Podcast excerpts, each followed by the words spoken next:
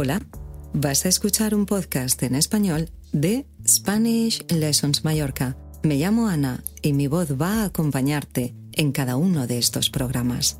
En mi web SpanishLessonsMallorca.com hay más contenido con podcast y ejercicios para cada nivel. Gracias por escucharme.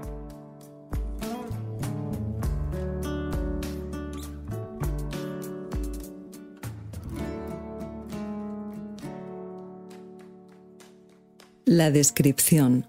Vamos a describir un lugar, en este caso, una ciudad. ¿Cómo es Palma? ¿Qué hay en Palma? Palma no es una ciudad muy grande, hay aproximadamente 416.000 habitantes. Es una ciudad relativamente moderna. Hay barrios diferentes, algunos más interesantes que otros, y zonas residenciales e industriales como en todas las ciudades. Sin embargo, Palma es una ciudad bastante cosmopolita. ¿Por qué? Probablemente porque Mallorca es una de las islas más bellas del Mediterráneo, pero también por su calidad de vida. Es una isla muy atractiva para muchos extranjeros y turistas. La parte más espectacular de Palma es el centro histórico. Siempre hay muchos turistas en esta zona porque es antiguo y muy bonito.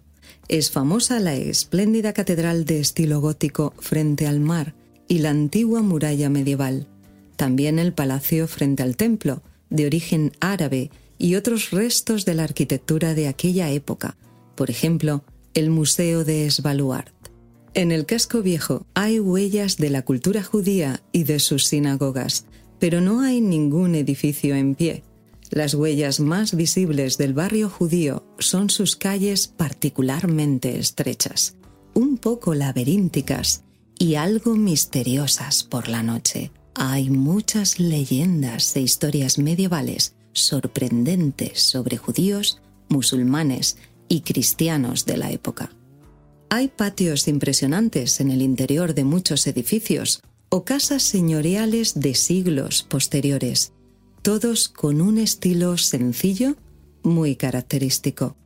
Y cerca de la Plaza Mayor y de la Rambla hay algunas fachadas modernistas. Así que, un paseo por la ciudad antigua es una visita obligada para cualquier turista o viajero.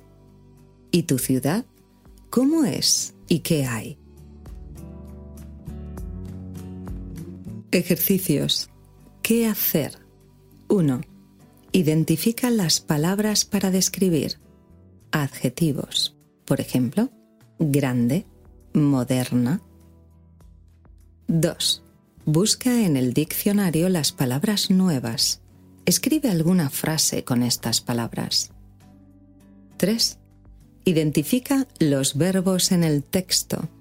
¿Para qué son útiles? Useful. 4. Rellena los huecos. Fill in the gaps. Para la descripción usamos y para expresar existencia. 5. Ahora describe tu ciudad.